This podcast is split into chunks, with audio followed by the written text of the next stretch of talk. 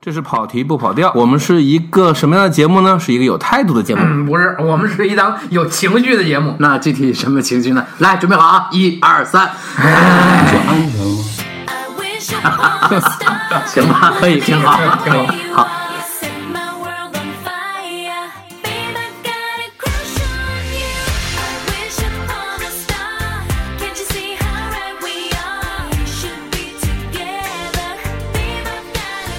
跑题不跑调，我们正常的电影节目回归了。你这大半年半，大大半年，呃八个月是吧？嗯，多少部来着？再说一遍，两百多部。没有八十二嗯，八十二应该是八十二，可能八十多个吧，就是。我们还是以这个酷老个人奇怪的这个看电影签到的这个习惯捋了个单子。我要没有这个奇怪的节目，奇怪的习惯，咱们这个节目就他妈不存在了。 有时候他也会偷偷的故意不签到，有些电影他不承认他看过，但可能还包括一些他没看，我们看了，我们可能想到说到。回忆起来了，嗯，所以这个节目要能录多长呢？接下来半年的时间，可能你们就靠我们现在录的这个部分来过活了。 然后你们可以看着一九年的一些新片儿，然后啊我们来回顾一下我这们个中一间年可前。能会对今年的做一些展望。嗯，嗯，想一想啊，这不就是啊地球最后的夜晚吗？ 哎呀，这一下都太近了。我我们先从那个把每一期节目都当成最后一期节目来录啊！嗯，好吧，我们把时钟拨回到二零一八年的绝角。五月十二号，我们上幺回二是哎呀哎呦，你这日子选的哟，酷老。我们上回是聊到五月十一号，最后一个电影是《复联三》，然后呢，翻过来五月十二号，《路过未来李瑞军就住在旁边。》李瑞军导演的作品，主演是那个井柏然和杨子姗杨也是叫杨子姗吗？对啊，哎，那个那不是徐子姗，不是哎徐子姗是那个对杨 TVB 杨子姗，那里面还有一个主演，我是路人甲里面那个女孩，呃两个字那个叫什么名字我有点想不起来了。嗯评价一下呗。好歹来一句，啊这个片子反正是这样，就是我不知道大家对这个李瑞军这个导演有没有印象？水草风貌是我吧？介绍一，下，这个导演他第一部长篇是我知道他是他拍了一部叫《告诉他们我乘白鹤去了》，对，是苏童小说改编的，讲的是一个乡村的一个火葬之类的这样一个一个题材。呃，第二个作品叫《家在水草丰茂的地方》，就是名字都非常长。那个有人赞美聪慧，有人责部，是不是也是他的？啊，不是，那是另不外是一个对，就名字像一个系列的。呃，都是 First 系，你可以这么说，也是 First 这个电影节从，比如完全没有人知道，到慢慢开始受到关注这过程当中，它每年其实都在捧所谓的这种特别低成本、特别文艺片的这些导演。然后李仁军是其中的一个受益者吧，应该这样说，就是他的电影其实也是对观众不太友好的，呃，但是呢，也拿到了比如说类似于电影节的一些资源，对，就像我们等会儿一定会聊到一部叫做《宝贝儿》的电影，嗯，就是杨幂和刘杰导演合作。我跟你，说，这个电影我们不一定聊得到，嗯，好是吧因，为我没看。啊，我很好奇啊，你为什么没看呢？嗯你不爱大幂幂就是了？杨幂有什么可看？刘杰呀，好吧，我们先回头说我李们维先军啊，说回到未来，所以呢，就会导致一我们些先回到回到未来。所谓的这种流量演员，或者说其实杨子姗还还不算，说实嗯话，她算是一个正经演戏的一个演员，啊而不是明星，对吧？人家毕竟是靠这个拿了，当年《致青春》，我记得她是拿了什么什么奖，不是金鸡，至少也得是什因么为他是这样的，就是杨子姗出道的时候已经不年轻了，她是歌手出道，对她不是不是那种现在的这种这种小孩们的那种，但是这个妹子至少出来以后几部戏，表现还都还都包括还不错从哪儿二十岁也都完成了任务嘛，对啊，然后嫁了导演，台湾导演。对，台湾导演，上一个片子就是《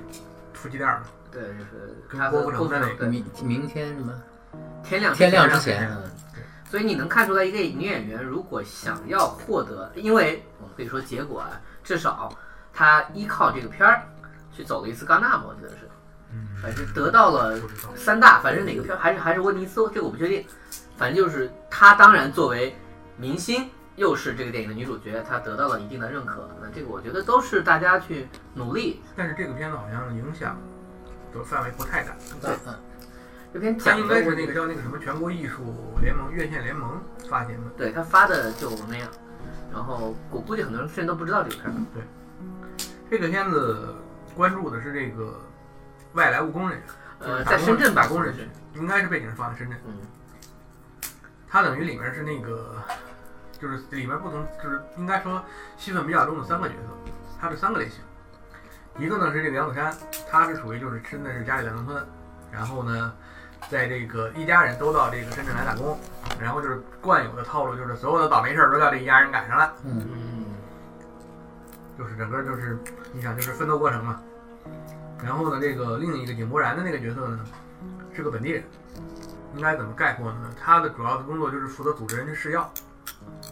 呃，对，就是最早我听到这这个故事里面最吸引人的一点，就是他描述了一群以吃那个医院的新药，也可能是安慰剂，对，嗯作为这个生活来源的一种人。呃不是，它不是安慰剂，它是那样的，就是说医院每推出一种临床药，就它除了哦，要验它是证、真药的那种。是真药，它除了要验证疗效之外，它是要验证它的这个危害性，嗯，就是这个药对病人吃了以后，它能不能治好？对，就小白鼠吧。对对，普通人他不小心吃了，会不会造成什么特别严重的不良影响？嗯它都是这种最后的这一个阶段通过了以后，它才能够上市嘛。嗯你不能说这个药好，这个病人吃了能好，好人一不小心吃了就完蛋了，嗯，那这种药它也不行。以及副作用的这个潜伏期什么的。呃对吧然后还有，其实这个这三个角色里面，我反而印象比较深的就是刚才说的那个《我是路人甲》里面的那个女孩儿。这个女孩儿特别奇怪吧？其实她也是一个打工的，就是同样的一个低收入人群。你说她是爱慕虚荣也好，还是怎么着呢？这个女孩儿的爱好是整容，嗯，挺好的。然而而且最后也是死在了这个手术台上。应该说这个片子，反正她的这个，首先来说呢，就是说我们先不说她拍的有多好啊，因为这个片子当时我是看的时候，感觉也确实也就是一般。你只能说它是作为一个艺术电影，或者作为一个什么，但是它关注的这个人群，一个是，反正至少是，虽然说是我们整天国家现在是关注什么弱势群体之类的，好像总是把这些打工者算是一个弱势群体里边儿，但是你真正的说反映这些人的真正的生活现状的这种艺术作品有多少？城市底层人群的这种关注吧。但是我首先是不喜欢，就是首先确实像刚才说的，就是我特别不喜欢这个电视剧的一种创作思路，就是为了加强戏剧冲突，或者我为了更好的突出这个故事的主线，然后甚至可能说实际上就是为了拍摄起来更加容易一点，煽情，就是把所有的这个倒霉事儿都安排在一家人身上这种事儿，嗯，就你有个过渡嘛，都得。呃，因为我知道的是，因为李仁英是好像就是甘肃人，对所以他是不是有一部分他其有一实部分是回到回到那个家他的的家乡的，他还客串了一下，嗯、有没有那种感觉是他其实更大的心情还是拍他家乡的事儿，不是，还还是他把说主要的点还是放在深圳。嗯但是他同时他有一个感觉就是什么呢？我记不太清了，因为这个片子太早了，五月了。就是他有一段戏呢，就是那个杨子姗那一家人有一个中间一段时间就说我们不打工了，我们回家。回去了以后呢，他们家就是房子也被当，就是当地村民占成鸡窝猪圈了，然后那个要这个耕种的原来的土地，因为土地流转也没有了。嗯就是他们等于是回到这个故乡了以后，发现其实我们在故乡也无法立足。但就这是个这是样一个很正常的一个这种推演的。咱们现在说，大部分的呃所谓的务工人员会面对的一个新的其实问题，你就想嘛，就是好多人这个进城打工，然后他可能脑子里都会有这么一个想法，就是我了不起回家种地呗。对，或者钱攒够了盖个房子，我就可以过上美好的生活。例子，对，但是就是你回到家以后，你发现你其实连地也没了，你也种不了地了。嗯，那你想你农民回到农村，你不种地，那你就其实谋生手段就非常少了。然后这个时候你会翻过来发现，说那个让你厌恶、对你冰冷的那个城市，嗯，可能反而才是能让你生活下去的地方。现在很多年轻的农村年轻人没有地种就送快递，你问问刚才走了的那个，不，就是农村的快递，它要到下一级，其实还是要啊请快递员，对吧？是有那样的。虽然很押韵，但确实是，对，反正这个故事整个就是这样的，就是他关注的是底层人群，然后呢，有一些他想要表达的东西，但是总的来说我是觉得一般，而且反正确实他也没有引起大家的反响。就是你觉得这个没有引起反响是合理的，就是他没有做的够好。对，就是真的就还好。现在听起来呢，他也没有因为什么话题性很强的那种东西因为首先来引说爆某些理我论。觉得本身是这样的，可能这个片子当时拍，就是当然咱们这都是揣测，嗯像你刚才说的，就是若干个女演员对着人均提出这种邀约，嗯那大家就是为了刷奖项，对，我要用演，我要证明我自己的演技嘛。嗯，就是这个倒是一个好事儿，最起码有这么一波演员，还是对自己还是有要求的嘛还是有要求。嗯对，对，然后我可以让这个导演能够拍到一个他以他自己来说他对没有其实办法投资额度的一个电影。对即使这里面有一些这个你说炒作的成分，或者说希望他加大宣传的这个成分，那就是说我也是希望让大家更多的知道我演的好。对，啊那这这是是我对演员，这肯定是是好事儿对的。对啊，当然所以我觉得这个片子就这样吧。所以你你也不推荐对吧？没看过的也不可惜。嗯、我倒无所谓，估推计荐也不没推地儿荐。看吧，这种。就如果你又不是杨紫的粉丝，然后你也不是很感兴趣这种那因为不是漂杨子，浮的题材，不是杨子姗的粉丝，你可以是井柏然的粉丝。对我们后面会聊到梦另外一个片儿，那我们可以聊一下井柏然大卖的一部电影，今年有吗？后来我们，啊对吧？那个那个是井柏所以你然，看，其实井柏然挺有意思的，就是现在大家喜欢把他习惯上把他当成一个演员了。嗯，嗯，他也是那种偶像节目出身的对啊，但他是那个李宗盛的组合，波，Bobo。波组合嘛。对，不但是我的感觉是他音乐那部分做的确实很不成功，就我就不知道那两个人的音乐上有什么东西。也出过专辑啊，也我有演我唱，最早知道那两个人就是从电影那个刘若英的那个《全程热恋》，对，他们俩在里面各演了一个角色，嗯，杨井柏然和杨幂嘛，对，那井柏然和杨颖，就是杨杨杨颖，对安吉拉·贝里，感觉然后那个那个付辛博演的是那个段奕宏的这个跟班儿，其实他的戏还没有那么多，所以就你就看，可能从当时的那个选择上来说，就也决定了这两个人现在的这个。对，付付辛付辛博付辛博，付辛博老扮美影师，儿呢，谁说的？付辛博老师今年靠综艺又出来了对，呀。而且他结婚了，他又刷了上一他下，上的那个妻子嘛，啊妻子浪漫旅行嘛，他跟他媳妇儿是最没有存在感的一对 儿。后来因为什么消息爆了呢？说他跟他媳妇儿永结远都婚是以后 A 制制嘛。啊啊，你看 这事儿我倒是你看，人生总是很奇妙的，你都不知道什么时候会那什么意思。什么时候会因为什么出来？对对对，所以这个事儿也是让我觉得很困惑的一点，就是他其实有点像平行世界，因为我不太看综艺，特别是相对来说比较耗时间，看着一帮人出去玩儿啊或者怎么样不那是，种东反正西。其实你就这样，你从这个事儿是这样的，就是你如果只看电影或者只看综艺，嗯，他会这样的。这个人在你来看就是一个普普通通的演的不怎么样的演员，嗯，但是在其他地方呢，可能就是一个爆红的流量担当。是甚至很有可能，有可能啊呢。这个人自己的人生，你知道有的时候是人设出来的，可是你挺喜欢他的那个里面的表现的。哎，我记得之前是警官是谁，还是还是张翰，还是谁？就是那个那帮老太太出去玩的那个《花语少年》，张翰，是说好像就说挺吸粉的是哪个男演员？之前可能也没井有柏然也参加过，那个你说的花少，第一季是井柏然带队，第二季是张翰嘛，对，就反是正我嗯知道井柏然参加过。我记得井柏然那个时候好像也被人提到说还很好挺照顾人的，而且对吧而且那一次是井柏然老师手写字当字卡用，是是一个小花儿嘛，算是一个那什么的一个点嘛。还有一个韩国哥们儿也也参加过那个节目，跟林志玲一起，林志玲、宋丹嗯丹那波儿。不不，那是另外一个节目，啊那个不是《花儿与少年》，那是《花样花样姐啊姐啊花样姐姐对。就为什么你们都要拍同样的节目？哎，韩国节目卖回来的就是不分同爷的爷吧和奶奶，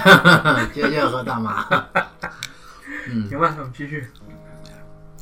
插一个插一个段子，就是当年有一个洋葱新闻嘛，说有一个韩国综艺的编剧抑郁症了嘛，说我入行十五年，做了无数综艺，他妈一个都没有中国人炒，我凭什么呀我？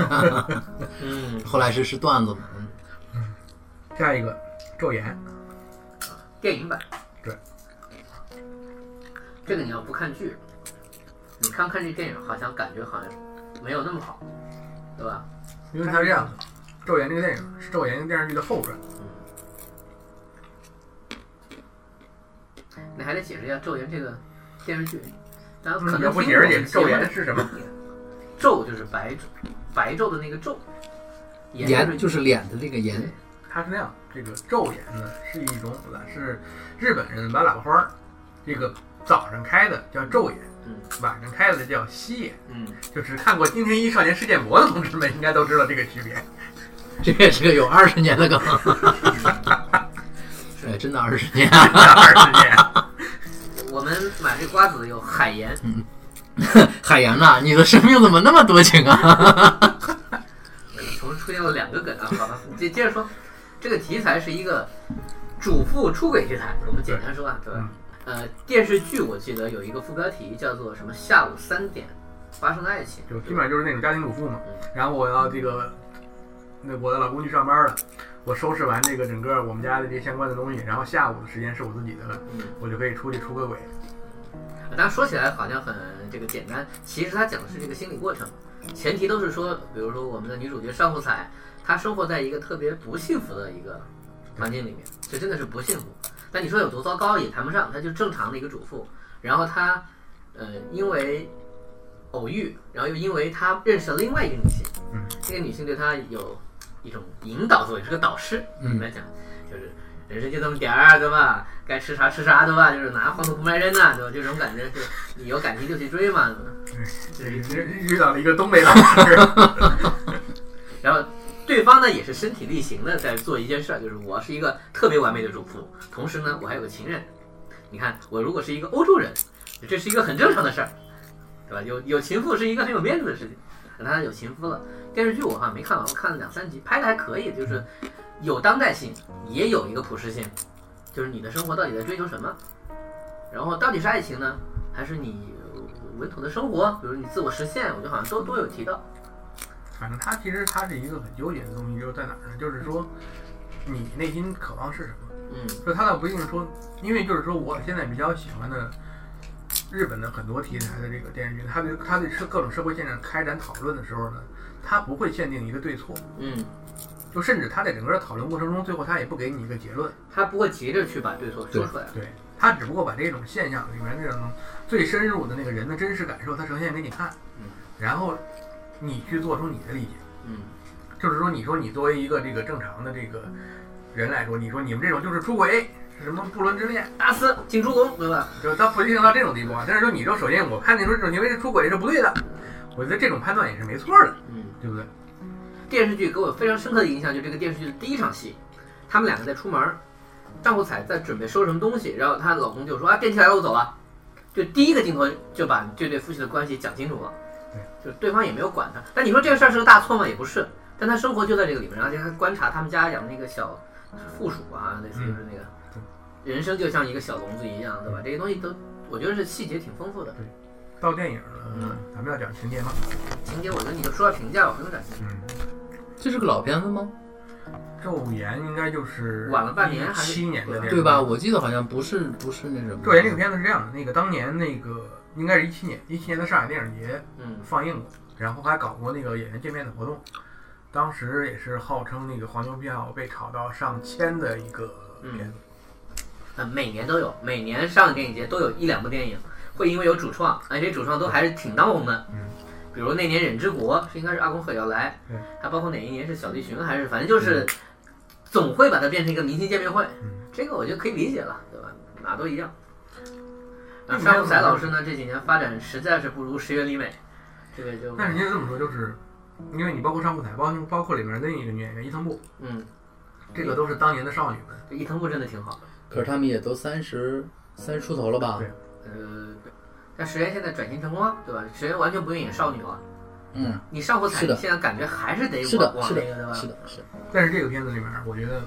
上舞台和伊藤步其实是把身上那种少女的东西退得挺干净的。嗯她可能是也她的性格可能会表现得相对单纯，但是你不能把那种单纯说成她是在演少女，嗯就是因为你包括实际她从她从角色的选择上来说，这个已经是少女是绝对驾驭不了的这种角色了。嗯，就这个角色应该是比她的实际年龄可能还要稍微再大一点，对不对？呃，你觉得电影本身如果没看剧，看下来可以看。是可以看的，可以看，可以。因为他前面一点交代的非常清楚，就是说这两个人之前因为出轨，嗯就是然后呢，他们各自的这个原原原来家庭的配偶逼着他们俩签了一份协议，这个女孩要去一个小城生活，跟你跟这个你出轨的这个男生只终一辈子都不能再见面，就是类似做出了一个这么的承诺，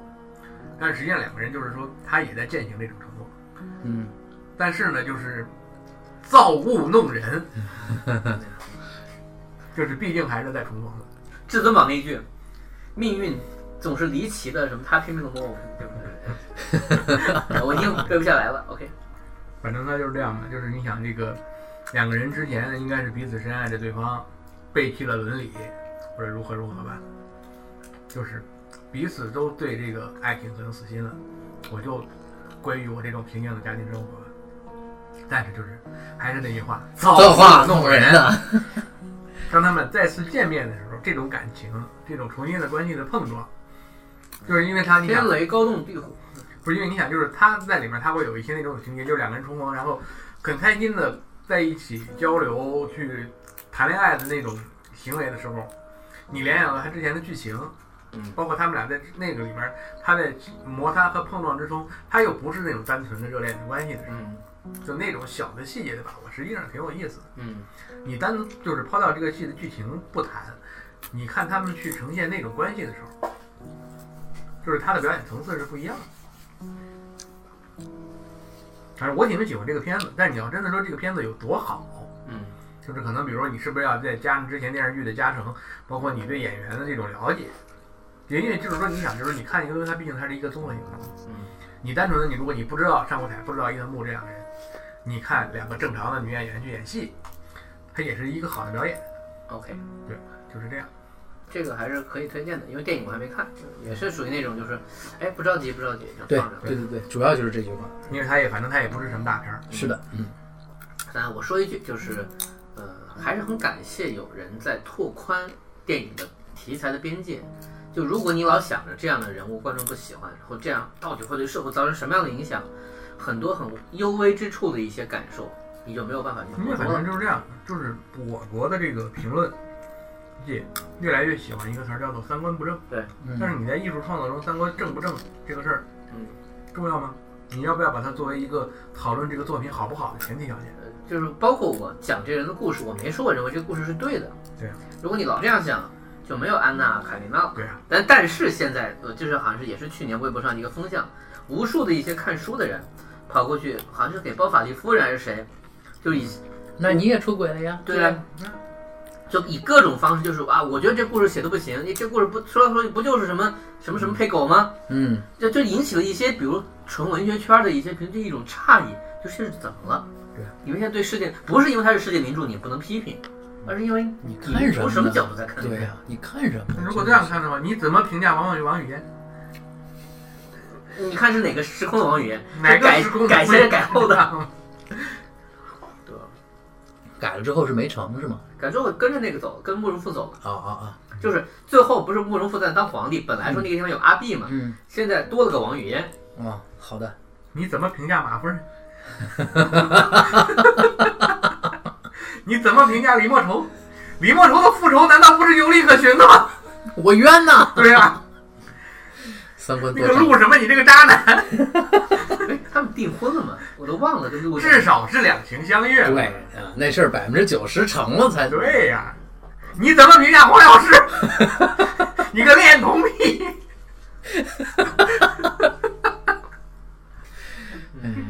行吧，咱们接着往下吧。今天这个任务很重，啊，接着快，对，再往下，完美陌生人。 哎，你们还记得手机丢了以后那种没着没落的感觉吗？那里边有那些你舍不得删掉的照片儿，啊，看了又看的短信，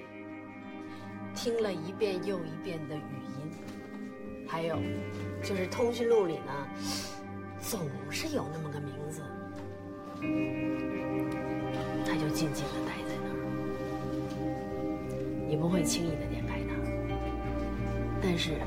只要他在那儿，你就是觉得踏实。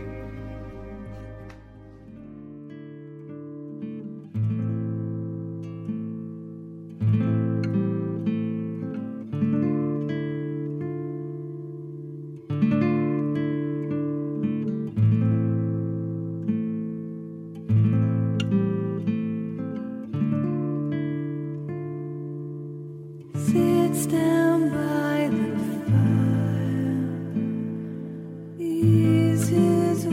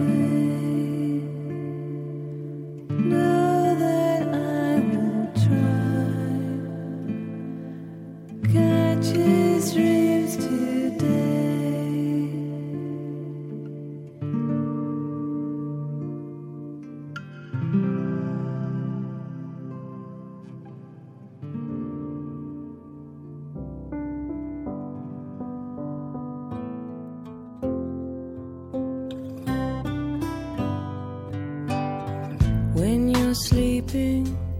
I watch you for hours. Feels like reading or gazing at stars. Never touching, no. Just waiting for one to fall to earth and brighten up my empty world. Cause I believe in you. I believe in you. You make it better. You keep on coming through. So much I don't believe in, but I believe in you.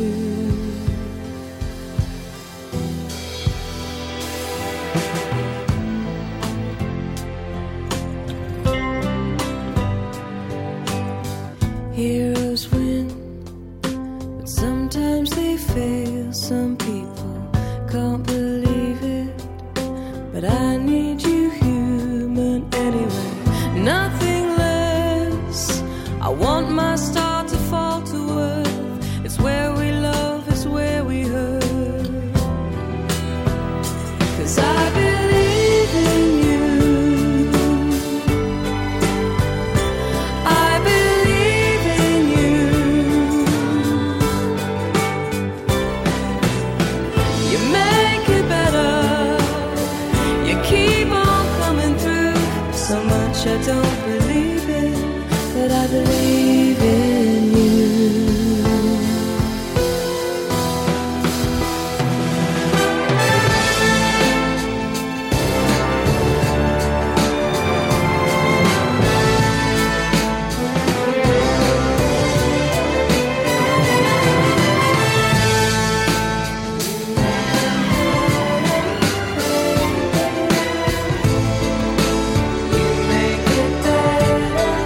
I believe in you.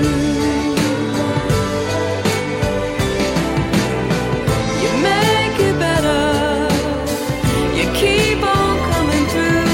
So much I don't believe in, but I believe.